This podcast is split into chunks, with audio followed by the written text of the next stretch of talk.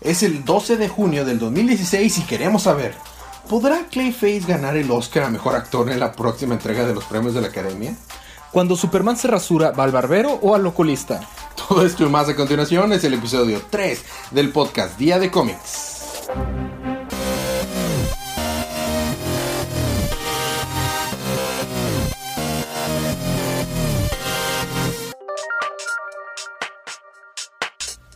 Bienvenidos de vuelta al podcast Día de Cómics. Yo soy su anfitrión Elías y estoy acompañado como cada semana de mi coanfitrión Federico. Ok, este es un eh, podcast de spoilers. Vamos a estar hablando acerca de todo lo que pasó en los cómics del canon de DC Comics que salieron en la semana del miércoles junio 8. Eh, entonces, si no han leído sus libros, eh, es una advertencia, léanlos y si no les molesta spoilearse, pues vamos a empezar con los libros de la semana.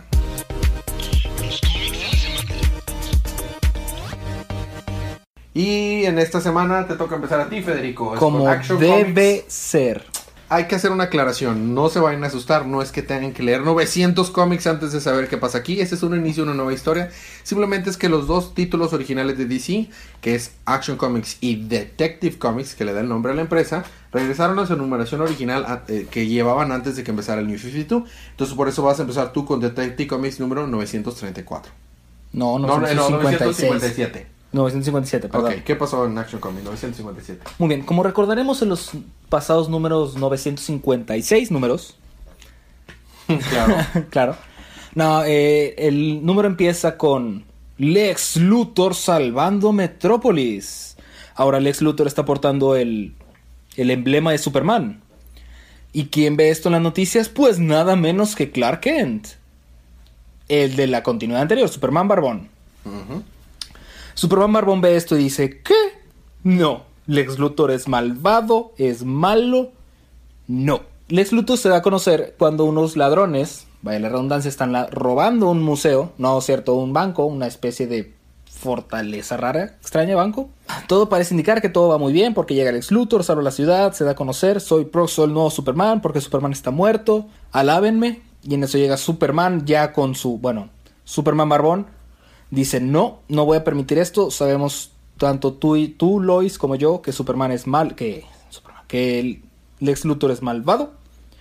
Así que sube, toma un espejo kryptoniano, se rasura con sus rayos láser, porque pues, es la manera más macha de rasurarse, honestamente. Se pone su nuevo traje y va a enfrentarse al Lex Luthor. En eso están viendo, Jimmy está por ahí y está diciendo, Perry, le llama Perry por su celular, tienes que traer un reportero aquí de que ya. Y en eso está diciendo Perry, muy bien, ¿quién quiere que va? ¿Quién tiene que ir para allá? Y se escucha una voz que dice, yo voy. Y dice Perry, peculiar, suena como, nah, nah, no era. Muy bien. Siguen en la confrontación porque llega Superman y se pone enfrente del ex Luthor y le dice, ¿quién eres tú para portar ese escudo y esa capa? Porque a todo esto también tiene capa. Importante notarlo. Y ahí sí están discutiendo y todos empiezan a pelear. A pesar de que Superman es una persona muy, quiero decir, pacífica, entre comillas. Le busca pleito al ex Luthor. Y están peleando y en eso llega el reportero de que, es- que mandó el, el, el planeta. Y no es nada más y nada menos que Clark Kent. Oh, pero bueno, en teoría no toda la gente sabe que Clark Kent es Superman, así que... No, sí, Ah, todo, el mundo sí. sa- todo el mundo sabe que Clark Sí Kent es Superman. sí, ¿no, lo, ¿No lo habían logrado esconder otra vez? Nope. Ah, entonces todo el mundo sabe que... De hecho, lo ve Jimmy y dice: ¿Cómo? ¿Qué? No estabas muerto ya. Ajá, o sea, de que, ¿qué?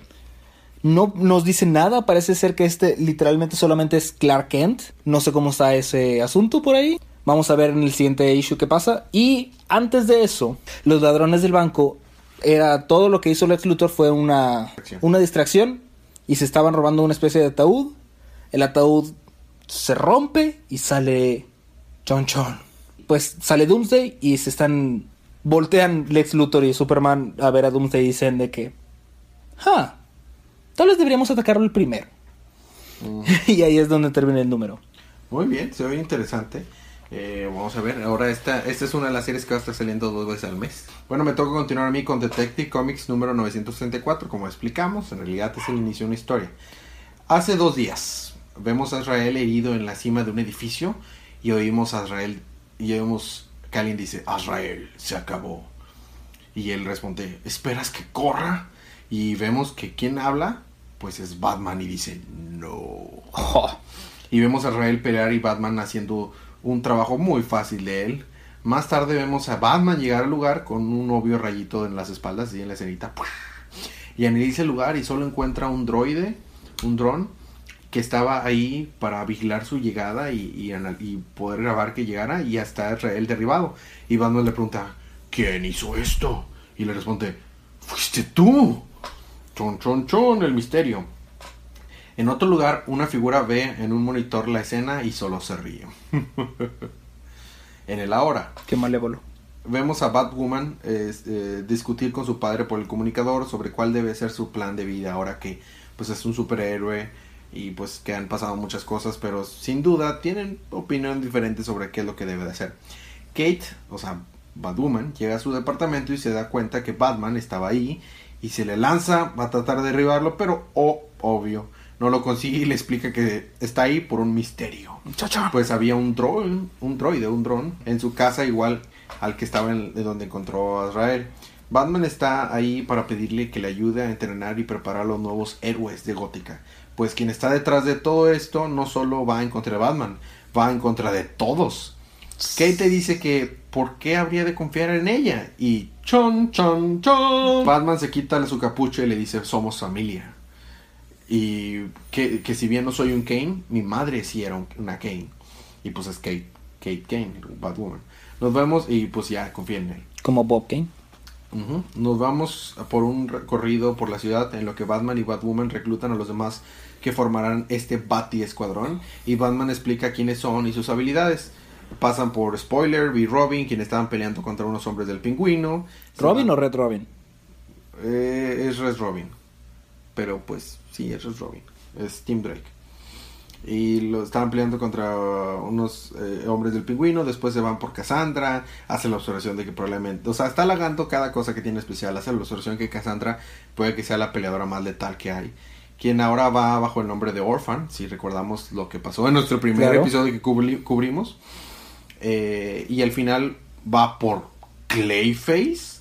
Batman Uh. cree que tiene la posibilidad de redimirse. Y lo vemos en el cine viendo una película donde él había actuado cuando todavía era un hombre. Y dice, hey Batman, no lastimé a nadie, ¿sabes? Solo los espanté un poquito, pero déjame ver la película en paz, sí, déjame verla. Yo salí en ella y luego ya, mira, no me voy a resistir. Y Bat- Batman dice, por eso, y no, y Batwoman le dice, ¿por eso te escapaste de Arkham? Ay, este, y le dice, mira, antes estaba guapo. Déjame recordar mi vida. Y Batman le dice, eh, le hace una propuesta que no podrá rechazar. Él le dice eh, eh, que lo dejará tener su propia vida de vuelta si hace lo que ellos dicen y se une a su grupo. Y pues bueno, Clayface ahora se, Clayface ahora se une al grupo. Y ahora vemos eh, que todo el grupo está en la batiseñal, el nuevo Batty Escuadrón. Y les explica, Batman y Batwoman les explica que están por empezar un entrenamiento duro y que es el que pues que vienen cosas para adelante que es para protegerlos y para tratar de eh, entrenarlos por lo que está por venir. Y pues él lanza primero Batman con su baticuerda y todos los demás hacen lo mismo y se van lanzando así. Y Clayface se queda atrás en el, en el edificio y dice, ¡Ey! ¿Qué demonios se supone que voy a hacer yo? ¿Cómo demonios voy a poder hacer eso yo? Porque todos saben con sus cuerditas, ¿no? Y Clayface de que, ¡Ey! ¿Y yo? Eh, el vato puede estirar su brazo y la, Pero- a la Spider-Man. Sí, pero pues, pues más o menos. A la Spider-Man dije. Batwoman le dice a Batman que sospecha que hay algo que no le está diciendo. Y Batman, eh, oh no, no, claro que no. Pero vemos uno de los drones que los observa y la misma silueta de hace rato dice, cree que con su grupito podrá hacer algo. Veamos qué puede hacer contra un ejército. Y vemos una escena donde hay una base con cientos y cientos de batisoldados armados y listos para pelear. Chon, chon. Próximo número, Apocalypse ahora. Seguimos con Green Lantern Corps. Age of Oblivion. número 6, pero eh, eh, la verdad, eh, Detective Comics estuvo muy chido, el arte estuvo muy padre. Realmente, este Tyrant Cuarto, el, el escritor del libro, muy, muy buen trabajo. Bueno, ¿qué pasó en Green Lantern? Bueno, para empezar, es el fin de una serie. Es el número 6 de 6. Reco- recordamos el issue número, issue número anterior. El issue anterior. Cómo es que están peleando con Aus- Ausuras y Dimas, Dismas, The Blackest Knights. Porque tienen que hacer un juego de palabras al respecto. Y están peleando todos los Green Lantern que están ahí. en en la última ciudad, se están peleando contra los Blackest Knights y están muchos muriendo miserablemente. Y nada más empiezan los anillos. ¡Pum! Green Lantern del sector 1428. Es hora de... O sea, ya no hay Green Lantern. A buscar el siguiente. ¡Pium! Y se va volando. Y así empiezan varios. Hasta que... Jason Bass. No, Simon. Bass. Simon Bass. ¿Por qué le digo Jason? No sé. Bueno. Hasta que Simon Bass dice, momento. ¿A dónde están yendo los anillos? Porque están buscando el sector del universo, estamos de acuerdo. El punto es que los anillos están buscando personas dignas en su sector del universo. Entonces, Simon, ahora sí Simon, se pone a buscar a, los, a seguir a los anillos hacia, a ver a dónde van.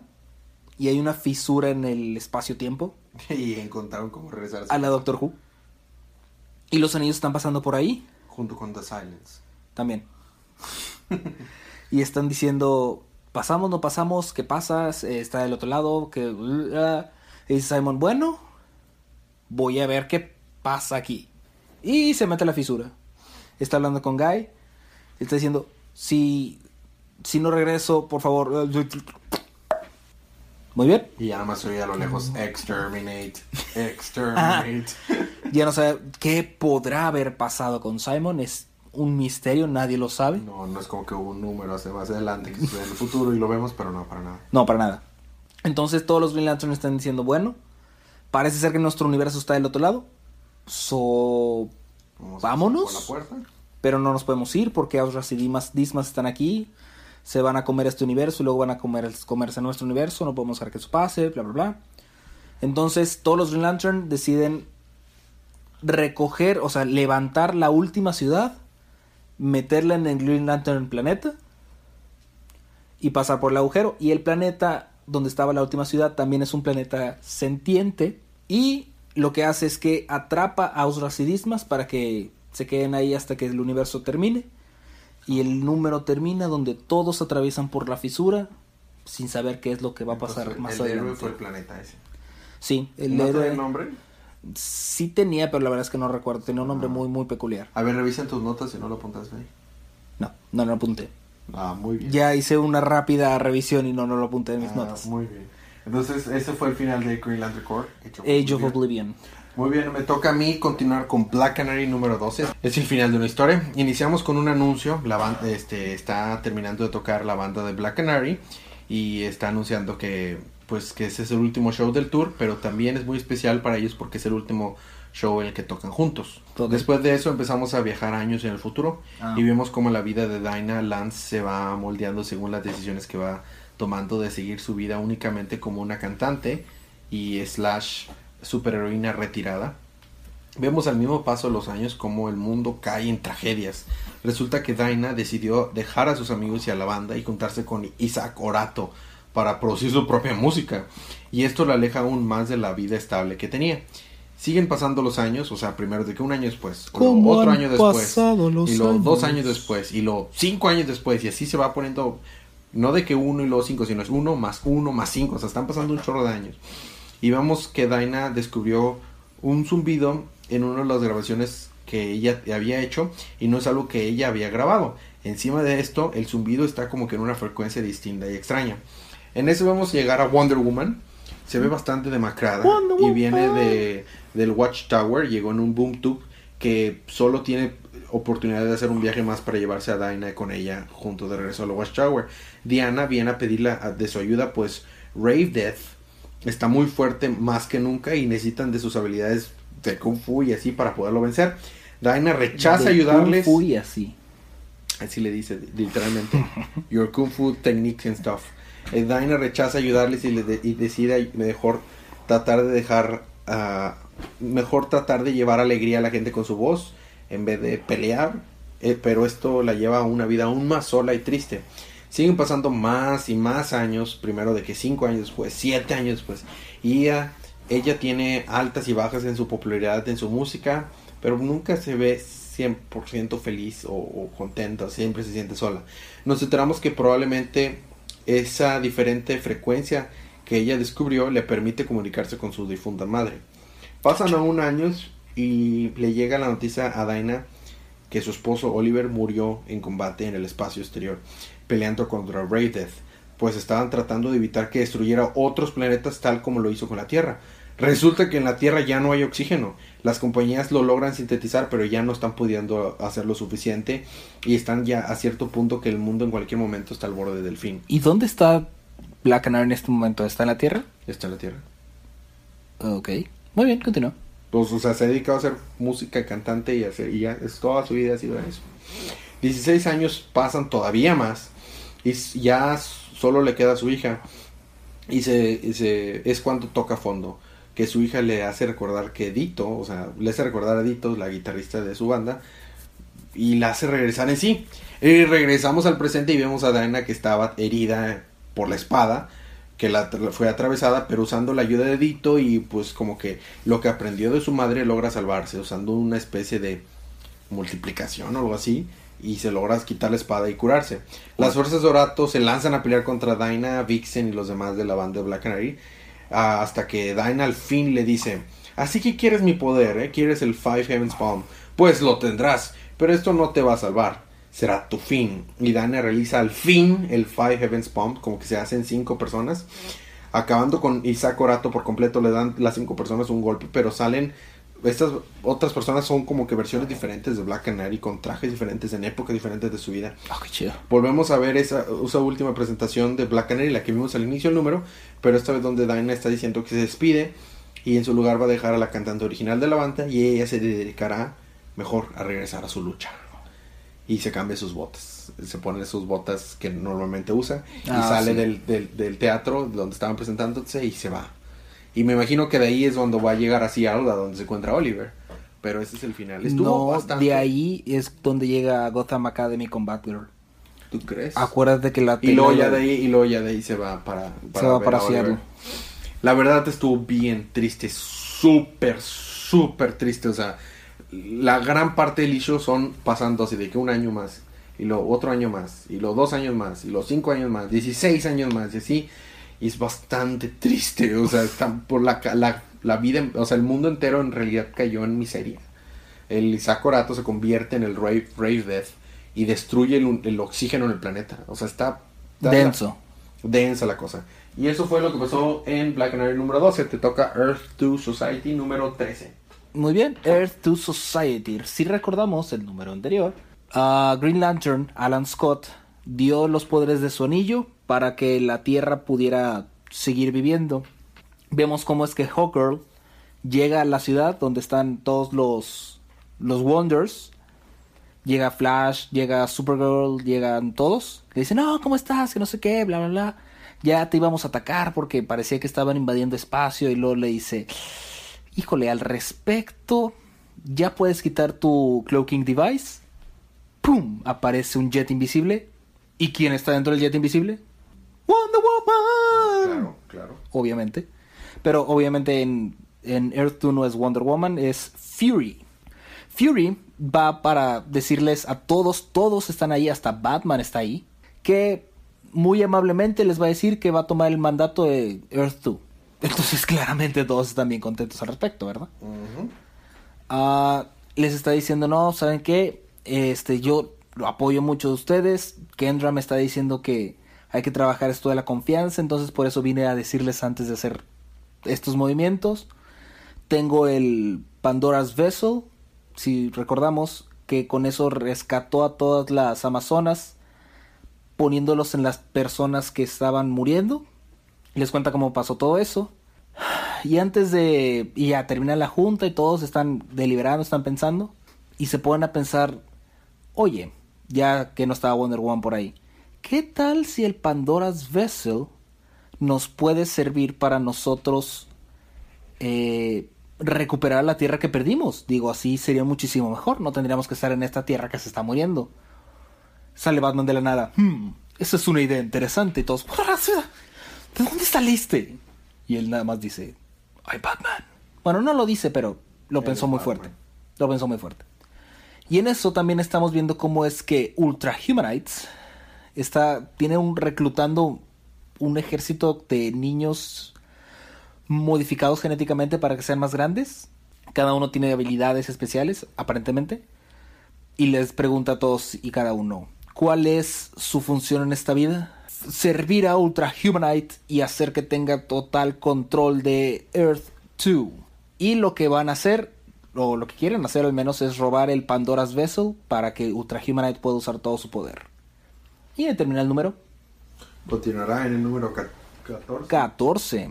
Muy bien, excelente. Vamos a terminar esta primera parte con Constantine, The Hellblazer número 13. Es el otro final.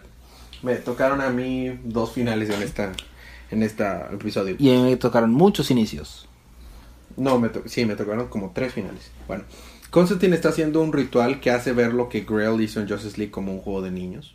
Planea hacer un conjuro que alterará la magia de la ciudad misma. Explica que cada ciudad tiene como que una magia que es ancestral y que ni siquiera los, los sorcerers, los hechiceros y magos más densos se atreven ni siquiera a, a- tocarla y la consideran tabú. Está desnudo con pintura de sangre en su cuerpo y en todo alrededor y lleno de velas y toda la ciudad está llenándola de velos. Y esto lo hace para, para que, hacer que todas las almas de New York no valgan nada, pues intenta quitarles a todos en la ciudad su curiosidad, su voluntad de vivir, su sentido. Y con una Bien montaña de, favor, de favores de todos los seres mágicos amigos de John, logra esta hazaña. La noticia le llega rápido a Nerón, porque su fortuna en almas no valen nada ahora más que centavos en comparación a antes. Y furioso obviamente va a donde está Constantine. Y él explica que ahora no tiene fortuna. En eso sale Lady Al Alexandria, quien que es la que se encarga de, cuidar el, paso entre diferentes planos, quien le ofrece un trato. En todos los siglos que ella eh, cobraba por su pase eh, en almas, o sea, cobraba en almas sus pases seguros entre planos, ella ha acumulado una fortuna en almas y le ofrece un trato de cambiar las almas que ella tiene por la ciudad. Nerón ve que es un buen trato porque pues la ciudad ya no vale nada, así que le hace el pacto y maldiciendo a Constantine se va. Ya después nos enteramos que en realidad todo había sido orquestado por John, obviamente, y en realidad, bueno, era Claro. un con, ¿no? Y en realidad las almas regresarán a la normalidad en un par de horas, pero pues obviamente lo hizo para que hiciera el trato. Y Lady será aún más rica de lo que era antes. Y con eso los usuarios mágicos de que estaban en Los Ángeles refugiándose podrán regresar a Nueva York. Pues parece que todo va a terminar bonito. Y Constantine solo le, le pide a, le- a la- a Lady que le regrese a las hijas de Oliver. Cuando va John a darle las buenas noticias a Oliver, se da cuenta que las niñas de él ya están con él. Pues el estúpido hizo un pacto con el demonio que trabaja con Nerón, con la mona esa que trabaja con Nerón, Ah, que bruto. ya había encontrado, que ya había enfrentado a ella. Y le dio su alma a cambio de la- las niñas. O sea, todo lo que hizo fue para fregados nada. Y el estúpido, en vez de confiar en, en- en John, pues mandó la fregada. Y vemos que pues él cambió por el de sus niñas y en eso la misma mona empieza a consumirlo y llevárselo al infierno en ese mismo momento frente a las niñas. Y no pueden hacer nada al respecto. John Constantine lo único que puede hacer es taparle los ojos a las niñas. Le dice a él, John, al menos vas a poderlo ver cuando quieras cuando vayas allá abajo al infierno. Y John solo le tapa los ojos a las niñas después de esto. Hace lo último que le pidió Oliver, que fuera a llevar a las niñas con su madre. Resulta que su madre es una... eh, trabaja en un strip club. Y pues ya mejor se va de la ciudad diciendo cualquier lugar que no sea aquí. Está deshecho Constantín, deshecho. Y en lo que espera la estación de autobuses sale Papa Midnight y le, se le aparece y le dice, malos negocios, ¿eh? Y responde, no quiero nada, no quiero ser el héroe, no quiero ser el villano, lo que sea, no quiero nada, solo quiero estar solo, déjame en paz. Y se va caminando, fumando, triste, y Papa a lo lejos solo le dice, hey John, no te preocupes, estás solo. Y siempre vas a estar solo. Y ahí se acaba el issue. Súper oscuro. No solo se acaba el issue, Se se acaba acaba- la historia. Sí, digo, Constantine va a reiniciar un- su serie con una numeración más adelante, pero oscuro. O sea, cuando crees que, ah, mira, John Constantine hizo el, el conman, o sea, el, el hombre que estafa, hizo la gran, gran, gran estafa, le sale todo el tiro por la culata. Digo, el, el Oliver estúpido, la neta que el Oliver es estúpido. Sí, o sea, totalmente. innecesaria completamente su, su sacrificio y dejó a las niñas sin papá y la mamá es una stripper, o sea, neta, ¿crees que esa era una mejor idea? Neta, pero bueno, eso fue John Constantine. Vamos a ponernos a ale- alegrarnos un ratito con un poquito de música, unos segunditos de música nada más y volvemos. Cuando regresamos, ¿qué tienes, Fede? Regresando tengo Aquaman y sus amigos. Luego también tengo a The Flash Rebirth número 1. Era Aquaman y su número Rebirth. Ah, bueno, número 1. Y por último, Wonder Woman Rebirth. Rebirth número 1. A mí me tocó Red Hood Arsenal número 13, Harley Quinn Gang of Harleys, asco, eh, número 3. Y con eso terminamos. Unos segunditos de música y regresamos.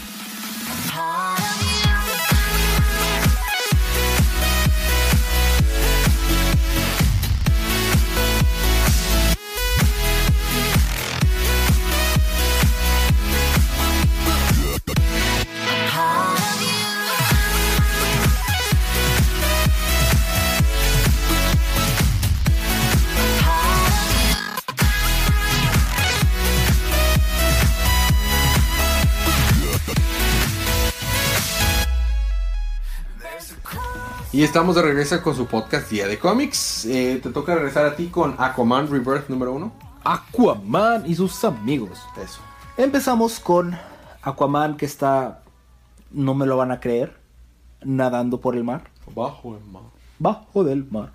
Y estamos, está un narrador diciendo cómo es que Aquaman la verdad lo tiene muy difícil. Pobre, sí. Porque el vato está diciendo, miren, para empezar, el planeta, tres cuartos del planeta está cubierto de agua, Técnicamente yo soy el dueño del planeta. que 97% de la superficie del planeta es agua. ¿Y quién es el que se supone que tiene que tener control sobre todo eso? Aquaman. claro. Entonces la verdad es que Aquaman no tiene muy difícil, está viendo cómo está diciendo, ahorita hay un tsunami en Japón, ahorita hay no sé qué de cosas por en el Pacífico, pero no, Aquaman ahorita se está peleando con unos atlanteanos que quieren atacar a- salvajemente la costa de Estados Unidos. Entonces está tratando de, bueno, no, está peleando con ellos.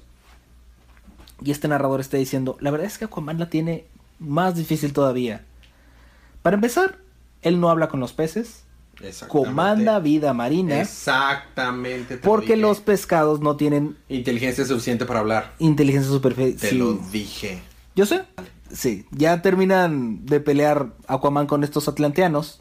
La, los. Sí, los ves así. te- Bye.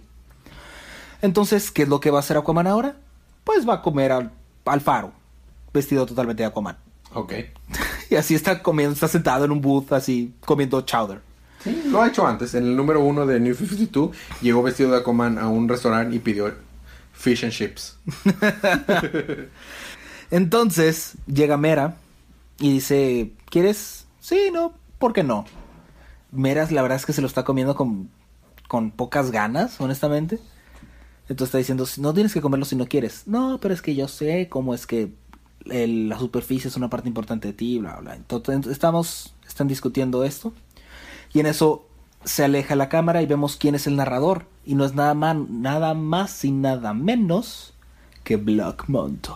Mm, yo pensé que era el fantasma del espacio. No, todavía eso está más adelante. si recordamos, Black Manta está muerto. Entonces parece ser que este es hijo de Black Manta que quiere venganza. Con sangre. Y déjame adivinar, ahí termina el issue. Es correcto. Muy bien, está bien, se oye interesante. A mí me gusta, la verdad, Aquaman es uno de mis superhéroes favoritos. Estoy en contra de la gente que cree que no es un superhéroe poderoso o genial, es un superhéroe genial. De hecho, también dicen mucho en el issue que todo el mundo le tiene miedo. En realidad, Aquaman. Sí, en realidad es súper poderoso el vato. Bien. Bueno, me, eh, continúo yo con Harley Quinn en Her Gang of Harleys número 3. Listo. Eh, las tontas de la banda de Harley se- no murieron porque uno de los tipos de- del Syndicate tiró un puro y mágicamente les dio tiempo para que mientras el misil va volando se puedan meter a una nevera y se logran, de la cocina y se logran salvar. Después de estar ahí, eh, pidieron refugio a un huevo gigante con tentáculos mecánicos que además les ayudó a congelar las cuentas a la líder de la Syndicate que se llama Sinster. Como sus aliados se le revelan porque pues, no tiene dinero para pagarles, a los mata más hechazos. Cuando al fin llega al lugar las Harleys donde estaba Harley Quinn eh, dice a salvarla. El tipo murmurando que queda ahí medio vivo le dice que cuando entraron a activar una bomba y pues saltan y nuevamente mágicamente se salvan de una bomba y pues no, por desgracia se salvan. Pero ahora pues les toca ir a buscar a, a Sinster Baby para salvar a Harley. Listo, ahora toca The Flash Rebirth número uno. The Flash Rebirth número uno, muy bien. Es una historia muy interesante porque vemos a Barry Allen haciendo su trabajo de forense y está teniendo visiones extrañas donde sale Reverse Flash y sale un raro speedster dorado con blanco. Y se ve la musiquita. Y esto pasa antes de, de DC Universe Rebirth, cabe recalcar. ah, ok. Yo pensé que a continuación. Este Barry está diciendo, no, va a hablar con su papá, no, no sé qué está pasando, no sé si estos son poderes nuevos o qué está sucediendo. Tú no te preocupes, tú puedes salir adelante si sigues trabajando duro y todo. Y, va- o sea, Barry le dice, sí, no, pues gracias, ¿no? No es el consejo que quería, pero ok. Y en eso pasa el evento de DC Universe Rebirth, donde rescata a Wally y están viendo, pues, qué van a hacer, ¿no? Dice Barry, no, pues vamos a hablar con Iris. Digo, pues es tu tía, pues hay que hablar con ella. Y dice Barry, no, espera, no, lo, ya me pasó esto con Linda, si recordamos DC Universe Rebirth, de que no me reconoció, pues no quiero que me pase lo mismo, o sea, quiero plantarme bien para ver qué es lo que voy a hacer. Entonces, pues déjame ir a hablar con los Teen Titans para ver si ellos recuerdan algo de mí o para trabajar con esto. Y cabe recalcar que este es un Wally West un poco más experimentado que Barry Allen. Es que en realidad te no le quitan los 10 años. Exactamente, entonces es más experimentado. Entonces llega un punto en que le dice. Probablemente ha de usar mejor el Speed Force que Barry Allen. Le dice, este. No sé qué, o sea, te, te puedo hacer otro traje o algo. Y dice, bueno, pues voy a usar la Speed Force luego para moldearme otro traje. Momento, ¿sigues usando tu anillo? Eh, no. De que, ah, sí, había olvidado que podía usar la Speed Force para hacer eso. Entonces, básicamente, eso es en lo que con- eh, conlleva el número, que están viendo qué es lo que van a hacer a partir de ese momento. Y el número termina. Lo que pasa es que empieza el número con que es una escena del crimen en el que la esposa fue asesinada por múltiples apuñaladas y todo apunta al esposo. Entonces están diciendo, no, pues es el esposo, digo. Es algo que había pasado en Flash, de hecho, o sea, ya habían explicado esa historia en Flash. un poquito, nada más. Entonces dice Barry, no deberíamos saltar a conclusiones tan rápido. Y dicen, ah, sí, Barry, perdón, digo, lo lamento, no era mi intención. Y el número termina donde están reca- recaudando información en la escena del crimen. Y le dicen, pues no importa ya que recalques información. El esposo ya confesó, él la mató. Y ya. El número termina con la frase, Barry Allen también se equivoca. Entiendo. Y continuará en Flash. Y continuará en Flash, Flash número, uno. Ok. Me toca a mí terminar con Red Hood Arsenal número 13. Es el final también de esta serie. Eh, cada uno continuará en diferentes aventuras, pero qué buen número. El arte estuvo increíble y fueron dos artistas y dos estilos diferentes del arte en este libro. Qué buen arte, qué bien escrito. Es probablemente el mejor issue de Red Hood en Arsenal, la verdad. Lástima que se acabó, pero fue excelente. Roy está a punto de morir, si recordamos, a manos del Iron Rule, los mercenarios que él había formado y que habían mutado por la bomba nuclear que les cayó a culpa de Roy. y están junto con la Joker's Daughter y están, están haciendo un... un Despapalle. una pues lo tienen amarrado y lo tienen, o sea, si recordamos estaban haciendo por votaciones por internet si debía morir o no, tipo lo que le pasó a, a Jason Todd. Eh, y la gente está vo- votando que muera y le deja yo que le apunta también con una pistola a otra ren que tienen ahí, una chava ahí que la tiene. En eso una flecha roja de eh, le da un tipo que tenía agarrado a Roy y le dice soy prácticamente una planta nuclear y crees que una flecha me hará algo. Y justo después de que dice esto empieza a derretirse bastante grotesco. Mientras la gente en los dispositivos lo está viendo todo y uno de los que está viendo parece ser el señor Burns. Y uno de los miembros de Iron Rule dice que hey no lo subestimen en realidad, no pierdan formación. Hay que o sea hay que hacer algo y qué hacen se lanzan como locos y desordenados. Eh, claro. Y Jason hace fa- trabajo fácil de ellos, literalmente acabándolos con las flechas que Roy había, había construido en caso de que hubiera un problema algún día con una planta nuclear. Porque Entonces claro, acaba- claramente uno tiene, está Sí. preparado para ese tipo de eventualidades. Roy no está de acuerdo en cómo está manejando las cosas Jason. Eh, dice, "Mi- toda esa gente nos está viendo, ya no nos van a querer contratar jamás. Y no queda la última persona que estaba del grupo para evitar que le dispare, porque dice, no lo vas a disparar mientras está inconsciente. Y pues en definitiva, Jason no haría eso, no le dispararía a matar a alguien que está inconsciente. Eh, no haría uh, esa cosa, así que la deja en paz. Y dice, pero va a ir a la cárcel, sí, está bien. Roy usa una de las flechas de electricidad para, para deshabilitar a la hija de Joker. Pues estaba, estaban teniendo una confrontación él la hija de Joker y Jason. Si Jason le dispara a la cámara y después, le des- a- a- después de decirles, el show se acabó, muéranse todos. Y le dice a Roy que él tiene mucha fe en las personas y que a él en realidad no le queda nada. Así que mejor deben tomar caminos separados. Se retira Jason de ahí y espera, recordemos, acuérdate, Roy le salvó con una flechita de electricidad. Claro. Eh, esperemos, eh, es- es para, Jason se va a ir de ahí esperando que después de un rato lo perdone y, lo, y Roy lo supere esa situación, eh, esperando que continúe siendo un buen héroe como lo puede ser. Después de eso tenemos una aventura en el pasado de la primera vez que Jason y Roy se conocieron, cuando aún eran Robin, Robin y Speedy. Dibujado hermosamente al estilo de- del difunto Darwin Cook. no. lo dibujó Darwin Cook, pero era como que un estilo de Darwin Cook. Que en paz descanse. En, en donde detienen una banda que se hace llamar Los Chicos del Bate que est- y están en un estadio de béisbol. Obvio. Y prácticamente Roy le salva la vida a Jason una vez más porque ya había vencido Jason a todos y quedó un cuate que le estaba apuntando con una pistola. ¿Y cómo lo salva? Con una flecha eléctrica también. Y Jason le dice que por favor no le cuente a nadie que lo salvó con una flecha eléctrica. y bueno, después de ahí dicen, hey, hacemos un buen equipo y se lanzan a la aventura diciendo, sería genial que un día nos volviéramos socios tú y yo en vez de que fuéramos sidekicks. Y Jason dice, algún día, Speedy, algún día. Está Changos. bien chido este episodio, este issue súper recomendado, súper, súper, no va a ser libro de la semana, porque la verdad, spoilers, no va a ser libro de la semana, pero probablemente sea el segundo, o sea, súper recomendado, está bien chido, bien, bien chido este, este issue. Bueno, te toca terminar con Wonder Woman Rebirth número uno. Wonder Woman. Ah, Wonder Woman. ¿Qué puedo decir sobre Wonder Woman? La verdad es que fue un número muy, muy interesante. Pero a la vez fue un tanto confuso. Lo que pasa es que estamos teniendo este conflicto de intereses en el que Wonder Woman no sabe qué es real y no sabe qué es mentira. Porque está pensando, no, es que yo nací de arcilla. No, espera un momento, mi papá es Zeus. No, pero yo soy la reina de Temisquira. No, pero mis hermanas me trataban bien, no, espera, pero ellas me trataban mal. Entonces está teniendo un conflicto muy severo de identidad que no sabemos qué es lo que lo está causando. Bueno, ya sabemos qué es lo que lo está causando, ¿verdad? Pero está teniendo ese gran conflicto. Y recuerda, no, pues es que yo soy el dios de la guerra.